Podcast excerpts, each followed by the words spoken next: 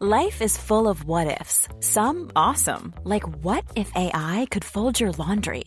And some, well, less awesome, like what if you have unexpected medical costs? United Healthcare can help get you covered with Health Protector Guard fixed indemnity insurance plans. They supplement your primary plan to help you manage out of pocket costs. No deductibles, no enrollment periods, and especially no more what ifs. Visit uh1.com to find the Health Protector Guard plan for you. Heraldo Podcast, un lugar para tus oídos. Noticias del Heraldo de México. Este viernes se llevó a cabo la audiencia inicial de Ovidio N hijo de Joaquín El Chapo Guzmán, luego de su recaptura en Jesús María, Sinaloa. Fue el juez de control Gregorio Salazar Hernández quien decretó prisión preventiva en contra del ratón, mientras se lleva a cabo el proceso de extradición se realizó en la sala de juicios orales número 1 del Centro Federal de Readaptación Social número 1 del Altiplano, ubicado en Almoloya de Juárez, Estado de México, donde permanece desde la tarde del jueves 5 de enero.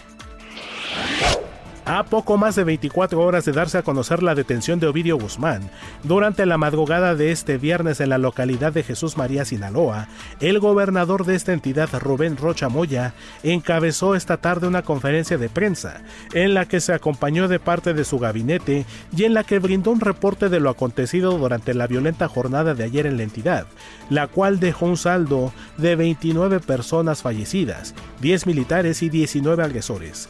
Además, el funcionario informó que otras 35 personas resultaron lesionadas, entre ellas un menor de 14 años, quien ya fue operado y se encuentra ahora en terapia intensiva.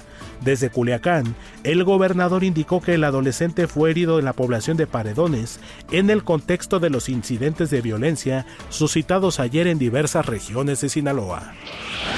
Han pasado dos años desde que se llevó a cabo un ataque al Capitolio de los Estados Unidos. Al día de hoy, la policía sigue buscando a 350 personas que participaron en el atentado, además del sospechoso de colocar una bomba casera cerca de la sede del Congreso.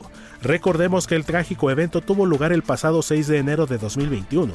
Asimismo, los integrantes políticos del Partido Demócrata mantuvieron un minuto de silencio en las escaleras del lugar, ello para conmemorar a víctimas policiales del asalto más sonado en Washington, D.C.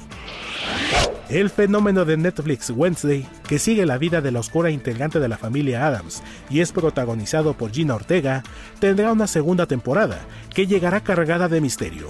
La serie dirigida por Tim Burton en un principio fue planteada como una historia limitada de 8 capítulos, pero el éxito mundial que le supuso llevó a sus creadores a continuar con una segunda entrega. Noticias del Heraldo de México.